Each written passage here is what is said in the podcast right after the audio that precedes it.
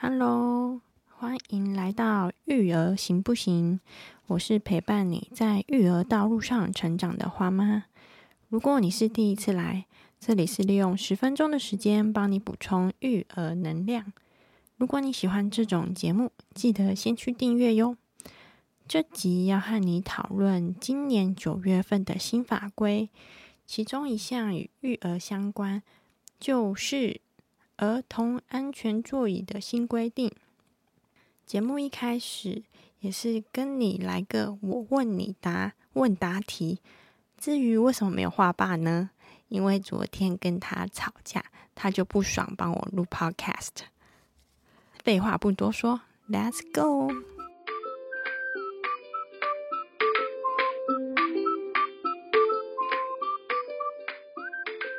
问答题开始。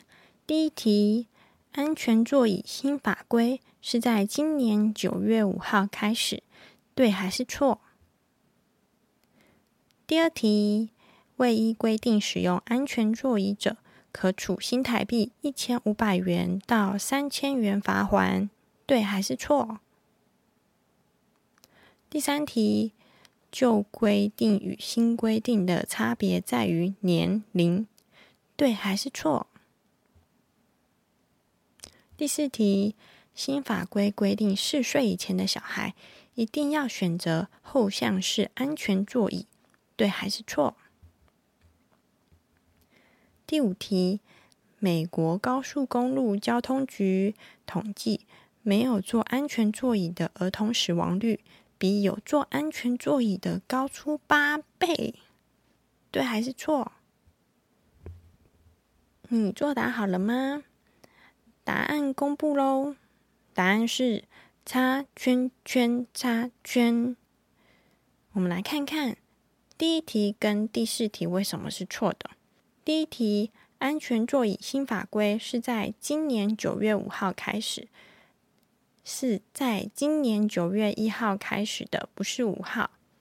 第四题，新法规规定。四岁以前的小孩一定要选择后向式安全座椅，不是一定哦，是建议。二到四岁的小孩建议要选择后向式安全座椅。你答对几题了呢？欢迎来 IG 跟我说说哟。接着，我想要先跟你说说，在今年二月中有一个新闻事件，三立新闻的标题是。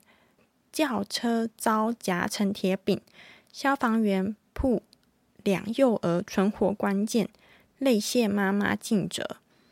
新闻的背景呢，是在今年二月二十五约上午八点左右，事发地点是在台中乌日，有一位三十五岁的母亲和她的两个小孩，分别是四岁男童、两岁女童。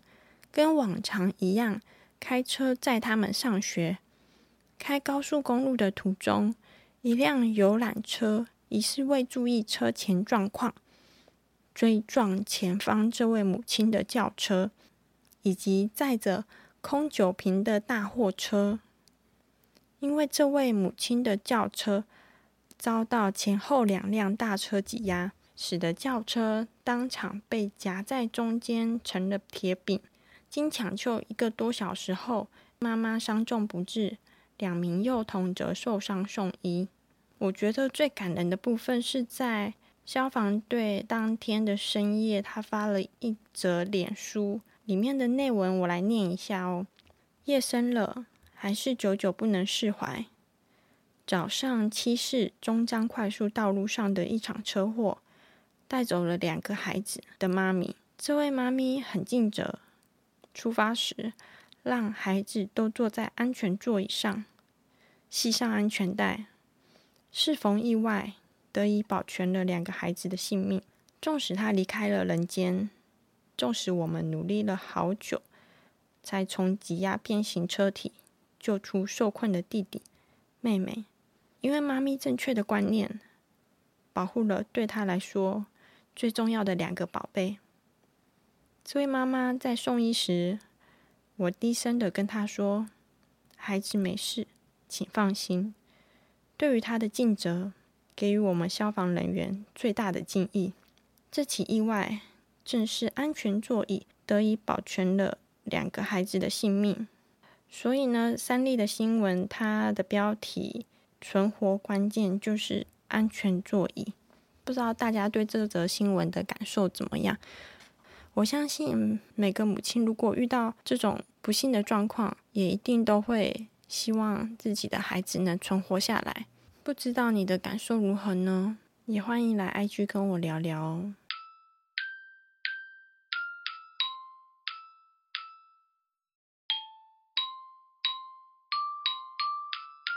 今年九月一号，关于儿童座椅的新法规上路。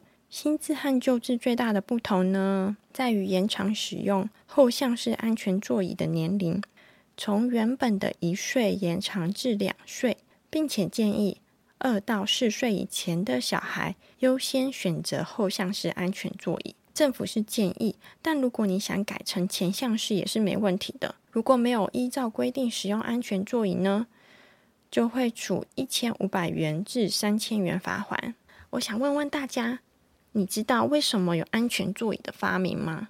想一想，答案是因为小孩颈部肌肉还没有发育完全，所以借由安全座椅来保护小孩的头部、颈部和脊椎。如果真的不幸发生车祸，在剧烈的摇晃下，颈椎可能会受损。造成永久性的伤害，就可能会残废之类的。另外，我也想提醒你，如果是使用二手安全座椅时，要注意使用年限哦，因为安全座椅也是有使用年限的。尤其车上的冷热变化会让使用太久的安全座椅变得脆弱。